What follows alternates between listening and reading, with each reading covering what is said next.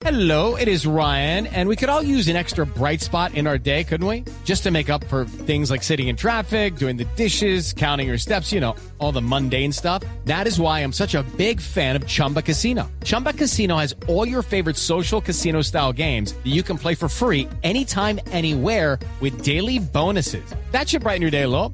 Actually, a lot. So sign up now at chumbacasino.com. That's chumbacasino.com. No purchase necessary. BGW. Void were prohibited by law. See terms and conditions. 18 plus. Está con nosotros una invitada muy especial eh, que nos ha informado y nos ha mantenido súper bien informadas durante todos estos ya casi dos años, la doctora María Fernanda Gutiérrez, viróloga, para hablar de estas nuevas medidas para prevenir y enfrentar el COVID-19.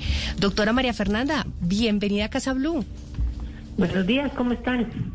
Pues hacíamos, hablábamos Anita y yo el, el, hace ocho días el famoso meme que es si usted no tiene una amiga o una amiga de un amigo que tiene COVID en este momento es porque usted no tiene amigos.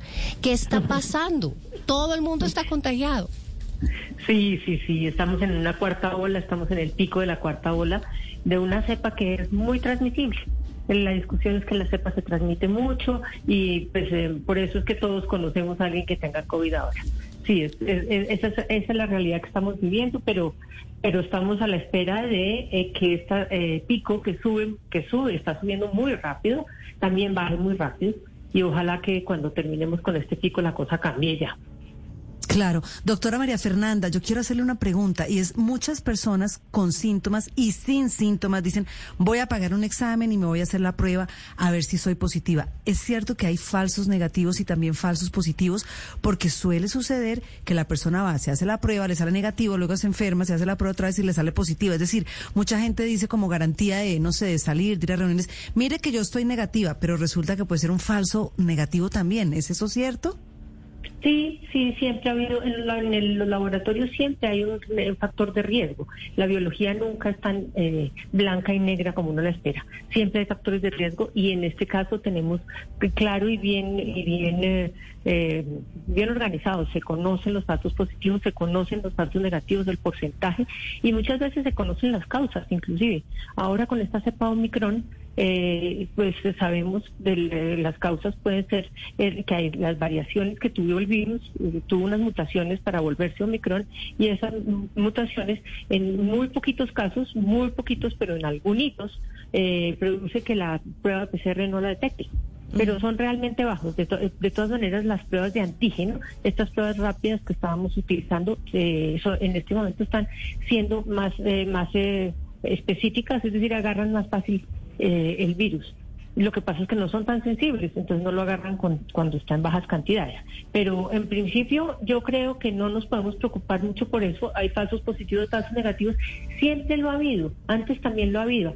Y lo había por eh, porque a veces hay exceso de trabajo en el laboratorio, mm. llegan muchas muestras, no se pueden manejar tantas y, y el afán y la necesidad, pues eso genera algunos errores también. Es decir, errores siempre vamos a tener. Sí. Nosotros como humanos tenemos errores, pero eso no quiere decir que nos tengamos que sentar a preocuparnos que no le vamos a creer a las pruebas, sí. ni más falta. O que no nos vamos a hacer una prueba, claro, que nos vamos a, no, hacer no, una prueba que porque que va a estar Nos hacemos la prueba y seguimos pensando que es, que es la prueba de verdad y, y, y, y seguimos viviendo nuestra vida con el resultado o sin el resultado de la prueba, me refiero.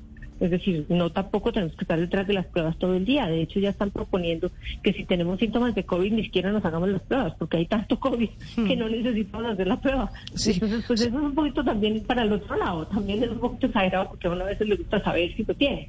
Pero se hace la prueba y le cree. Pues si, se, si se va a sentar a hacerse la prueba y no creerle, mejor no se la haga. Sí, doctora, Omicron supuestamente eh, pues es muy infeccioso, pero no muy violento.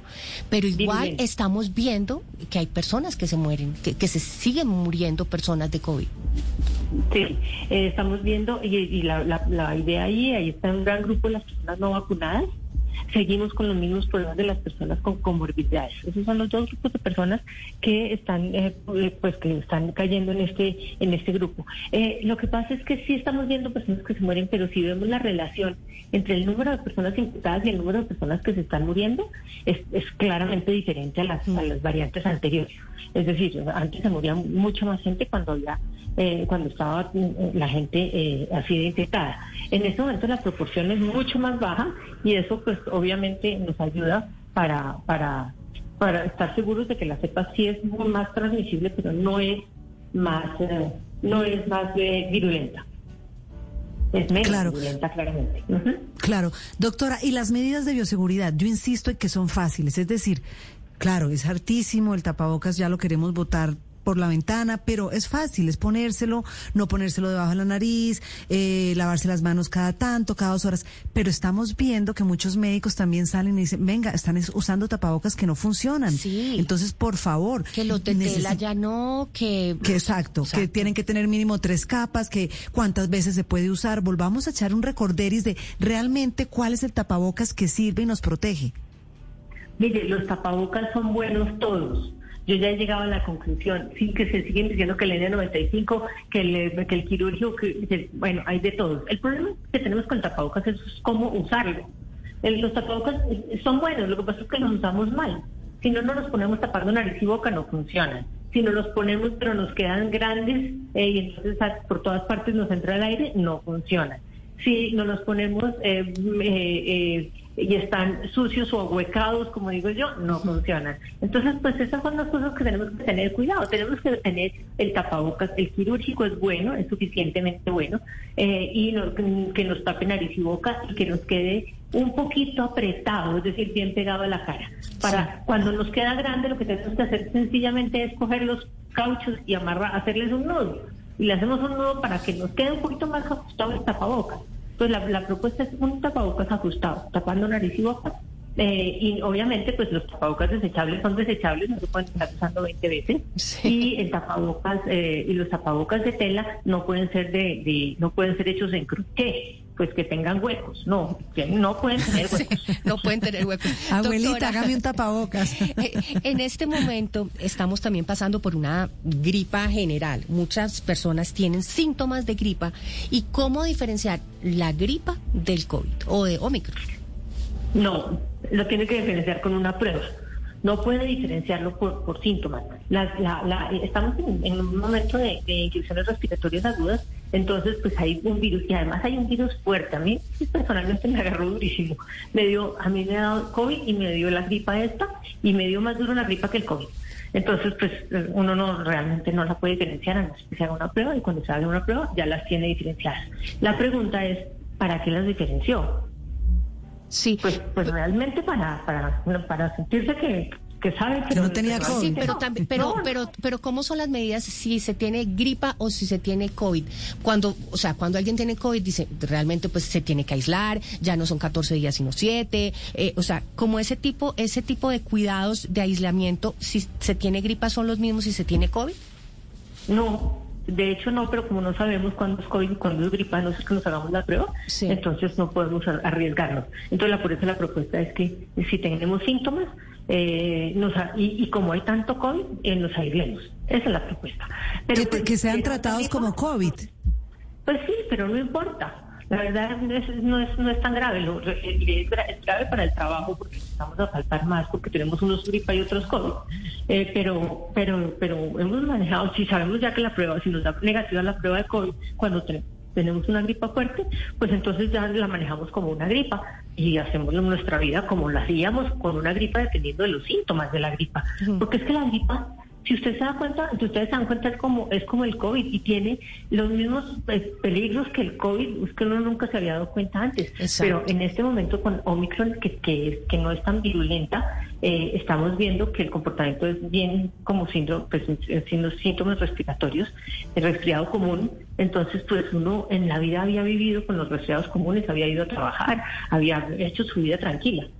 Yo creo que con esto vamos a aprender que también con un- una gripa común y corriente, eh, respetar a los demás y respetarnos nosotros vale. Entonces, nada, Yo creo que eso es lo más Es lo más importante. Sí, Sí, porque yo veo Patrick, que uno manda a los gripa, niños, sí. sí. y manda a los niños al jardín y, y tal, y uno debería por lo menos usar tapabocas, porque ya se sabe. sí.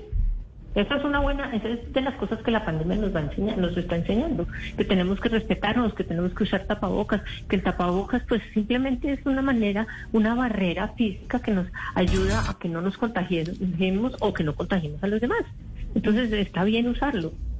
Pero, pero yo, yo, eh, ustedes al principio del programa estaban hablando de que las que estamos, que en España ya están llegando a la endemia. Sí. Muchos países están considerando la llegada a la endemia por este comportamiento de Omicron, que es muy acelerado, se fue muy duro para arriba y eh, con una infección que es no tan no tan patógena, no tan agresiva, no tan virulenta, entonces eh, estamos teniendo muchos gripa eh, y va a terminar siendo el virus como otro de los virus del resfriado común o, de- o- o lo que nosotros conocemos como gripa que entra en el grupo de hay un montón de esos Sí. virus y hacen eh, momentos en, eh, en donde aparecen piquitos y desaparecen, o- pero en general los tenemos por ahí todo el año. Esa es la endemia. Sí. Esa endemia es lo que estamos calculando que ya vamos a empezar tan pronto se acabe este pico. Y ahí mm, no- no- ya no nos vamos a empezar a preocupar si tenemos Omicron o no tenemos Omicron. Vamos a decir, tenemos una gripa, y, y, no a- vamos a y a saber. cu- y nos vamos a cuidar y vamos a proteger a los demás. Pues doctora María. Fernanda Gutiérrez, viróloga, mil y mil gracias por estar con nosotras aquí en Casa Blue. Todos, todas, todas estas recomendaciones anotadas y estas son las recomendaciones y las medidas para prevenir y enfrentar el COVID-19. Eh, muchas gracias, que estén bien. Okay, round two. Name something that's not boring. A laundry? Ooh, a book club. Computer solitaire, huh? Oh, sorry, we were looking for Chumba Casino. That's right. ChumbaCasino.com has over 100 casino style games. Join today and play for free for your chance to redeem some serious prizes. ChumbaCasino.com. No purchase necessary. Where prohibited by law. 18 plus terms and conditions apply. See website for details.